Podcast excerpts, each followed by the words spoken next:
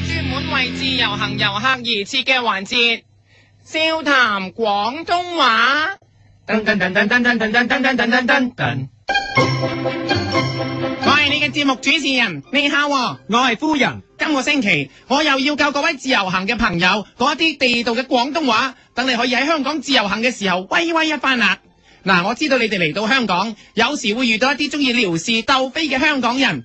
你哋想話呢啲撩事鬥非嘅人，就可以話俾佢知你有幾不滿。呢啲人呢，我哋香港人叫佢哋做飛仔，你淨係牛屎飛，啊咪就咁飛仔啦。飛仔，我哋叫呢度飛仔，呢飛仔，啲年青人中意撩事鬥非就叫做飛女，男仔，老飛，唔係唔係啊，跳翻前面咧，飛仔，女仔呢，飛女，老嘅呢。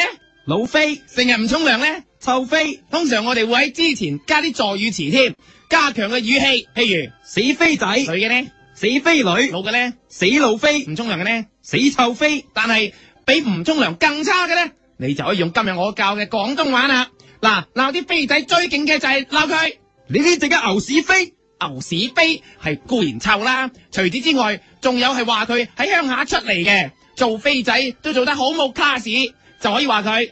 你呢淨係牛屎飛，當然，若果個飛仔好屎嘅話，直頭牛屎都唔夠俾你泄憤呢，你就可以鬧佢。你呢啲淨係豬屎飛，豬屎係比牛屎臭啲嘅，再臭啲可以直頭話，你呢啲淨係貓屎飛，哇幾臭！但係最臭應該係，你呢啲淨係人屎飛，但係比人更臭，直頭可以話指名道姓話佢你呢啲淨係理由屎飛，係啦，出名臭嘅。再講，你呢啲淨係理由屎飛，再臭啲呢，直頭可以話佢係你呢啲淨係外星人屎飛。嗱外星人屎飛，雖然冇人問過，但應該係最臭啦。外星人應該係超級臭，所以你遇着啲香港人真係太煩，你可以話佢你呢啲淨係外星人屎飛，用外星話鬧佢。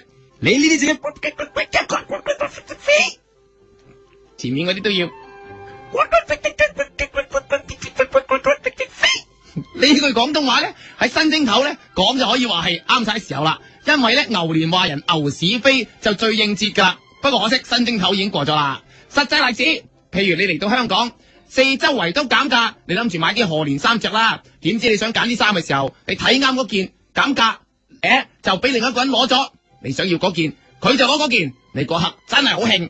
佢仲要好不時咁望住你，明明唔係買，但係件件都攞住，你就要立刻指住佢大叫。你呢啲淨係牛屎飛，以為冇品味，但係仲可以同你搶衫。呢啲情況最好喺 LV 度話佢，越高級嘅地方越啱用。你諗下，你喺 LV 度大話個死僆仔你呢啲淨係牛屎飛，幾爽？若果你望到個香港人個樣衰嘅話，你直頭可以改埋佢個樣。你呢啲淨係牛屎力加，史力加係怪物，用佢嚟話嗰個香港人，個香港人實唔敢駁你，指住佢大叫。你呢啲淨係牛屎力加，若果佢態度強硬嘅話，可以改口話佢另一個。話人態度強硬嘅就係、你呢啲淨係牛屎太濃，仲可以唱埋歌添。你呢啲淨係牛屎太濃，哦哦哦哦哦哦屎太濃，哦哦哦哦哦哦屎太濃，係林子祥嘅歌。若果佢硬過史提龍咁點啊？你就要改口話佢另一個，對住佢大叫你呢啲淨係牛屎忽必烈，講硬漢。史提龍硬，但係都唔夠打仗打到個歐洲嘅大漢忽必烈咁硬。你呢啲淨係牛屎忽必烈，如果遠啲咧，你就話佢你呢啲淨係牛屎太腍，唔係，未咁快做，唱翻轉頭先，你呢啲淨係牛屎太濃。唱埋歌。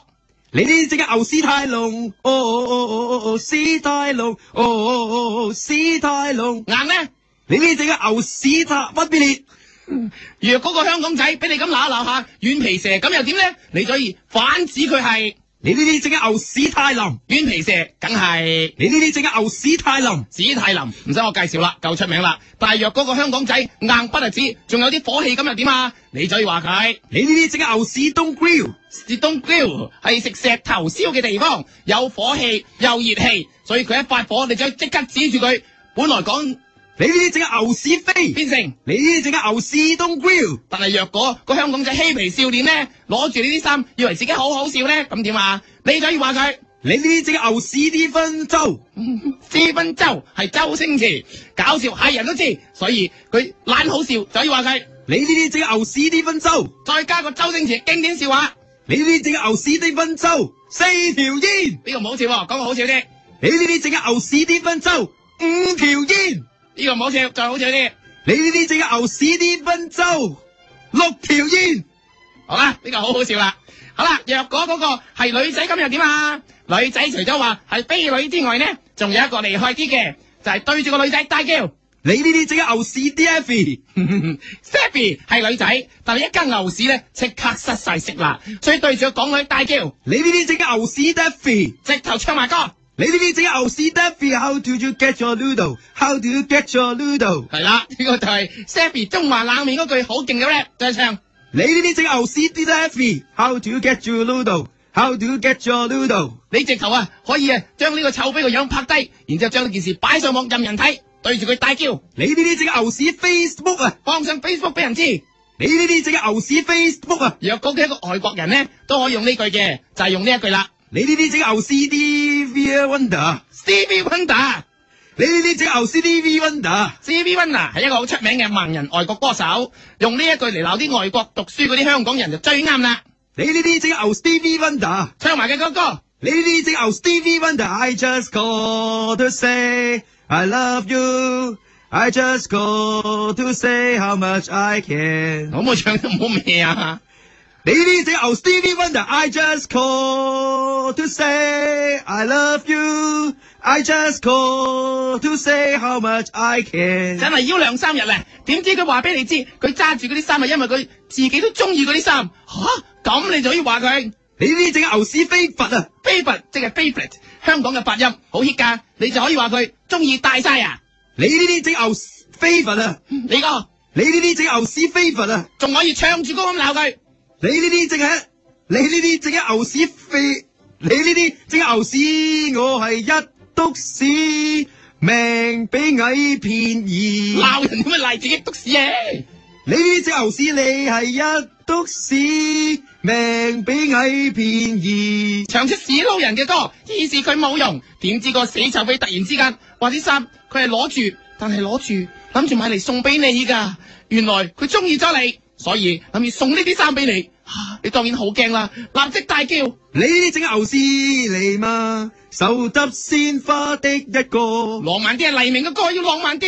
你呢只牛屎嚟嘛，手執鮮花的一個。用情歌將你嘅憤怒遮蓋住。你呢只牛屎嚟嘛，手執鮮花的一個。呢啲嘅黎明冇咁高啲。你呢只牛屎嚟嘛，手執鮮花的一個。跟住佢話俾你知，佢一個公子二世祖，老豆係香港富豪，你哋啊好開心就可以大叫。 你呢只牛屎 me fly，I'm proud to fly up high，因我愛你華為，我求你更愉快。係哎容祖兒嘅歌，真係好似飛一樣咁愉快啊！大唱，你呢只牛屎 me fly，I'm proud to fly up high，一因氣壓搖擺，因你才更愉快。佢問你肯唔肯同佢過人世？哇！你梗係立刻大叫， 你呢只牛屎飛，我伴你飛，家我為你起，高低也與你一起，只得你。以時你可以同佢過人世，好似啲 fans 愛劉德華咁。你呢只牛屎飛，我伴你飛，家我為你起，高低也與你一起，僅只得你。點知就喺呢一刻，佢話你知，佢老豆咁啱喺上個月度，哎呀，輸咗啲 accumulator，結果輸晒啲錢，所以哎呀，原來空心老官冇錢嘅，你就可以大叫。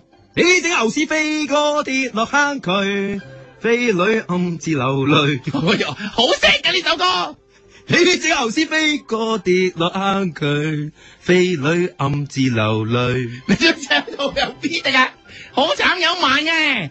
你呢隻牛屎飛哥跌落坑渠，飛女暗自流好淚。明顯唔識唱啊你啊！然之後發現你個美夢幻滅啦，係你合，你唯有大叫，你呢隻牛屎原是齋是場夢，係劉錫明嘅舊歌，唱出人世間運氣嘅無常。你呢隻牛屎原是齋是場夢。嗰一刻你就可以離開啦，唔使理嗰個公子一路走一路大叫。你呢隻牛屎飛自由，完全非自由王。菲咁樣，你呢只牛是非自由，完全非自由。王菲喎， 唔係啊王菲喎，唔係王一菲喎，唱歌。你呢只你呢只牛是非自由，完全非自由。都仲係黃一飛。好啦，今個星期教你嘅廣東話就係你呢只牛是非啊，已經講完啦，我都要走啦，所以其實你識唔識講呢一句，關我鬼事咩？你呢只牛是非自由，完全非自由。下個星期再見，笑談廣東話。噔噔噔噔噔噔噔噔噔噔噔噔噔。